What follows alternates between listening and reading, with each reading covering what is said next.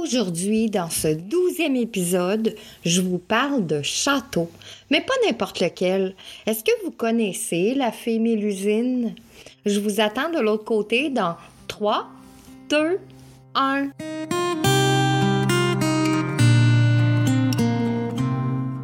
Au temps méridien, ça c'est le nom que tu dois retenir. C'est là que je vais t'inviter à prendre une place bien au chaud à mes côtés.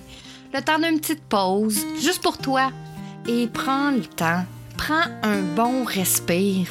Nous sommes là, ensemble, où le temps s'arrête quelques minutes. Je te ferai découvrir comment je fais pour réussir quand on est sur une voie royale de l'alchimie. Au temps méridien, c'est là où le temps est en suspension. Je pourrais te dire, on va parler d'herboristerie, de développement personnel, de psychomagie, de physique quantique, de mémoire cellulaire, de psychogénéalogie, mais pas que.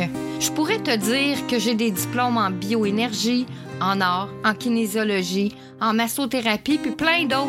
Je pourrais te dire que j'ai travaillé avec des médecins, des profs, des kinésithérapeutes pour athlètes olympiques, des chiropraticiens, des ostéopathes, beaucoup de personnes connues et reconnues. Mais au final, c'est pas ça qui va changer si tu m'aimes ou pas, si t'adores venir me rencontrer au temps méridien ou si tu passes ton chemin. Aujourd'hui, dans ma vie, c'est pas le plus important. Le plus important pour moi, c'est si ce que je partage touche juste une personne, ça voudra dire que je vais avoir fait ma job. Je vais avoir fait ce pourquoi je suis née aider ceux qui ont besoin de retrouver leur route pour se sentir enfin libre, autonome et intuitif. Pour que tu puisses toi aussi dire Je suis l'artisan de ma vie, le druide de mon âme. Viens avec moi, je vais te tenir la main et te dire comment j'ai fait pour être libre, autonome et intuitive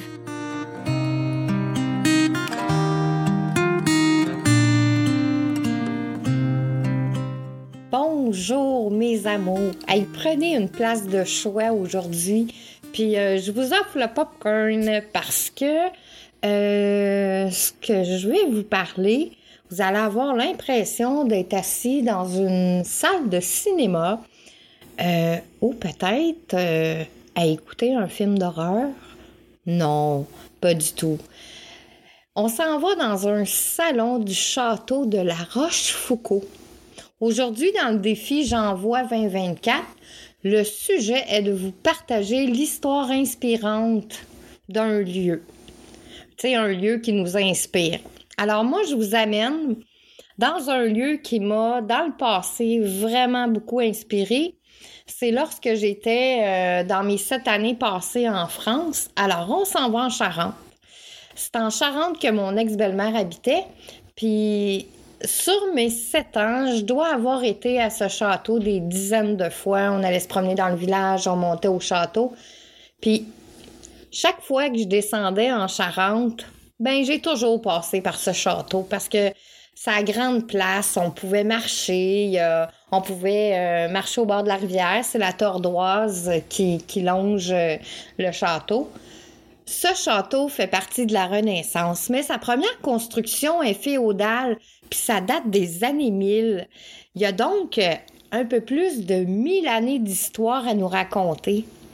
Lors de mes voyages dans ce château, je connaissais pas vraiment son histoire. Sa vraie histoire, je l'ai plus connue en réalité à mon retour au Québec parce que je me demandais pourquoi ce château-là m'attirait tant, malgré les fantômes que j'ai pu croiser dans ces lieux.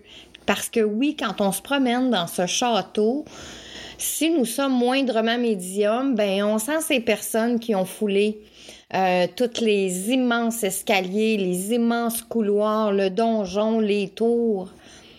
Dans salle à manger, j'ai pu voir des scènes du passé avec des gens autour de la table à festoyer, puis d'autres à s'engueuler aussi. Il est certain que nous ne sommes pas habitués à ce genre de situation. Ben, ça nous donne froid dans le dos, mais comme ma vie à moi est parsemée de ce genre d'histoire, aujourd'hui, je les vois plus comme euh, une indication du passé historique. Ça, ça me permet de connaître la vraie histoire des lieux. euh, de ce qu'elle a à nous raconter au lieu d'écouter les histoires qu'il y a dans les livres. Puis, le premier acte de ce château est en 1019. C'était De Foucault, seigneur de la Roche, d'où le nom de la Rochefoucauld. Ce château a été laissé à l'abandon pendant beaucoup d'années. À partir des années 90, c'est Sonia Marie Motassian, seconde épouse de François XIV, duc de la Rochefoucauld, qui prend en main la restauration du château. D'où son surnom à ce château-là euh, en France, on l'appelle le joyau de la Renaissance. Mais l'histoire qui m'a le plus attirée en allant visiter ce château-là, malgré ses somptueux décors, on adore être sur le terrain, c'est, c'est immense, c'est l'histoire de la fée Mélusine. Tous ceux et celles qui ont lu des histoires connaissent la fée Mélusine. C'est une sirène qui chantait. Eh bien, cette fée prend vie dans le château de la Rochefoucauld.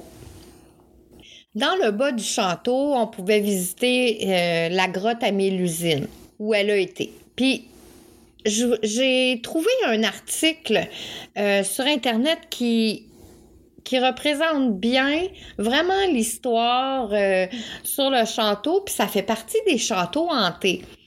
Alors, j'ai envie de vous lire cet article-là parce que je pourrais pas aller dans, de meilleurs mots que l'histoire qui est racontée dans l'entrevue de VSD. Alors, ça dit ceci. Le dernier chant de Mélusine, au nord d'Angoulême, une fée a longtemps terrifié les visiteurs de cette forteresse, mais l'héritière actuelle l'a apprivoisée. La fée Mélusine ne chante plus. Sonia Motassian, divorcée du duc de la Rochefoucauld, lui a pour ainsi dire coupé le sifflet. Enfin presque. L'ex-duchesse préfère dire qu'elle l'a libérée en fait. Au début des années 90, la jante dame souhaite commencer une nouvelle vie. Et l'idée lui vient lors d'une conversation téléphonique avec François, l'un de ses enfants de s'installer dans les ruines du château pour le restaurer. L'idée semble pour le moins saugrenue. L'auguste forteresse qui appartient au La Rochefoucauld depuis le Xe siècle n'est plus habitée depuis des lustres. Mais la dame est tenace et son héritier finit par capituler. C'est ainsi que par un beau matin, elle rallie la région de Poitou-Charentes bien avant que Solène royale ne parte à l'assaut du palais de l'Élysée. Dans cette demeure médiévale d'une confortable assise, l'héritière retient deux pièces, pourvues d'électricité et de l'eau courante. Dans l'une d'elles, elle installe un matelas par terre. Seuls ses deux chiens lui tiennent compagnie. Mais une autre femme veille sur ses pierres. Elle n'entend pas être délogée comme une vagabonde. Il s'agit de Mélusine, dont on dit au village qu'elle hante les lieux depuis des temps immémoriaux. Selon la légende de la jeune fille, serait l'ancêtre de La Rochefoucauld. De par son mariage avec Raymondin de Louisignan, tous les samedis, elle disparaît après avoir fait jurer à son mari de ne pas la suivre. Sa mère lui avait jeté un sort. Si un être humain te voit transformé en sirène, tu seras damné. Un jour, ne supportant plus ce secret, Raymondin la suit. Il découvre dans une grotte sa jeune épouse, nue, transformée en sirène, en train de peigner sa longue chevelure. Quand elle voit son mari, elle pousse un hurlement, grimpe au sommet d'un donjon et se jette dans le vide. Et un soir que l'ex-duchesse prépare son dîner sur un petit réchaud, une mélodie la trouble. Serait-ce le vent qui charrie l'écho d'une boîte de nuit? Fadaise, il n'y a aucun bar dans les environs. Quand le chant s'arrête, Sonia perçoit alors un creux sur la couette de son matelas, comme si une personne invisible y était assise. Les chiens se mettent à aboyer, les oreilles couchées, les poils hérissés. Terrifié, il se précipite vers elle. Fine mouche, Sonia comprend alors que la trace sur son lit est le spectre de la fée Mélusine. Si tu me fais peur, lui lance-t-elle, je ne reviendrai pas et je ne sais pas qui sauvera ce château à ma place. Le creux disparaît, les chiens s'apaisent. Je n'ai plus jamais entendu chanter Mélusine. Plusieurs personnes témoignent de cette manifestation extraordinaire. Ils racontent qu'après la Seconde Guerre mondiale, beaucoup de jeunes venaient flirter dans les ruines du château. Les rendez-vous romantiques se transformaient souvent en moments d'effroi. Dans la chapelle, la fée chantait. Des vieux refusent encore de monter au château de la Rochefoucauld, mais l'héritière ayant enfin communiqué avec l'esprit, celle-ci disparut. Certains défunts ne se retirent du monde des vivants que lorsqu'ils ont achevé leur mission. Mélusine donc se tait. Le château de la Rochefoucauld n'est plus une ruine, mais une propriété somptueuse remise à flot grâce à la passion de sa propriétaire, mais celle-ci soutient qu'elle n'est jamais seule. Été comme hiver, elle arpente le château sans avoir peur. Les murs sont imprégnés de la présence de ceux qui ont vécu. On dit que des âmes peuplent les vieilles maisons et participent à notre insu à notre vie quotidienne. Cela explique sans doute l'aisance de Sonia dans sa grande solitude. Elle sait qu'elle est protégée. Les esprits de la Rochefoucauld veillent sur elle. Surtout un. Une mystérieuse anecdote en témoigne, rapporte Sonia. Alors qu'elle n'était installée que depuis quelques mois dans ses ruines, elle se met à douter de sa mission. Comment sauver du temps, ce paquebot à la dérive? Les esprits cartésiens auraient-ils raison de lui? dire qu'elle est folle de se lancer dans une telle aventure. Ne sachant plus à quel esprit se vouer, elle saisit un livre de la vieille bibliothèque. Ce livre était de son ancêtre François XII, duc de la Rochefoucauld de Liancourt. Mais l'ouvrage lui semblait trop ennuyeux, illisible. Elle repose le livre sur une table. Cette nuit-là, dans un rêve, François XII lui murmure Lis mon livre. Au petit matin, alors que le volume est ouvert à la page 312, elle lit le passage qui lui apprend que François XII est l'un des fondateurs de la Caisse d'épargne. Convaincue par cette préscience, elle réussit à persuader l'institution de devenir un des principaux mécènes du château. Depuis ce jour, Sonia s'adresse à François XII, son ange gardien, chaque fois qu'elle se trouve dans une situation difficile. Certains esprits, dit-on dans le Poitou, s'attachent à une personne et, ne la quittent plus. Il semble aussi qu'à la Rochefoucauld, des esprits chahuteurs se plaisent à impressionner les visiteurs. Il n'est pas rare que les cinq enfants de Sonia entendent déménager à l'étage au-dessus d'eux pourtant inhabité. L'ex-duchesse pense qu'ils projettent leur peur. Les enfants maintiennent souvent réveillés ces bruits étranges.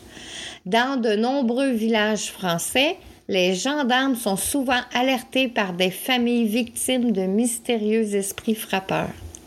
Des rapports de police existent et font même l'objet de très sérieuses enquêtes. Pour Sonia, qui vient d'une famille de médiums arméniens, les fantômes sont des âmes qu'on appelle.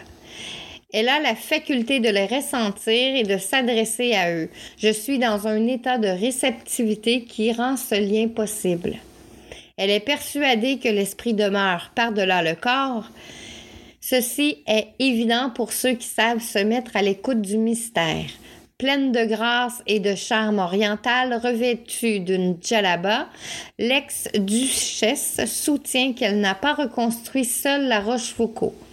Mélusine l'a choisie, les esprits de la famille l'ont aidé, mille ans d'histoire donnent vie à ces pierres qui libèrent leur puissance pour survivre aux griffes du temps.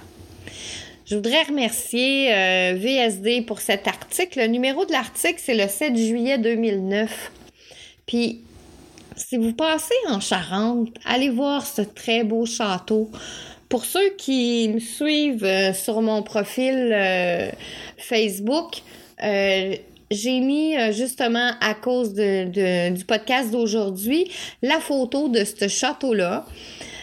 Et si vous passez, allez voir ce château-là, peut-être, qui sait, vous aurez froid dans le dos.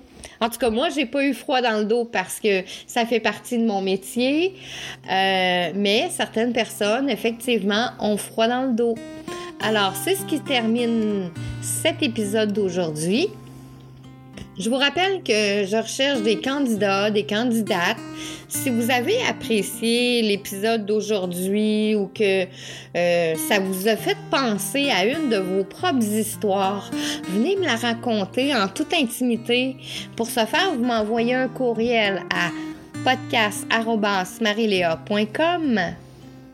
Demain, dans le septième défi J'envoie 2024, le sujet est conversation avec un entrepreneur. Ça va être quelque chose. Je suis Marie-Léa, une alchimiste heureuse parce que je suis l'artisane de ma vie, le druide de mon âme. Viens avec moi, je vais te tenir la main et te dire comment j'ai fait pour que tu puisses toi aussi dire je suis l'artisan de ma vie, le druide de mon âme. Bonne journée à tous et chacun. Je vous embrasse et je vous dis à demain pour le défi J'envoie 2024.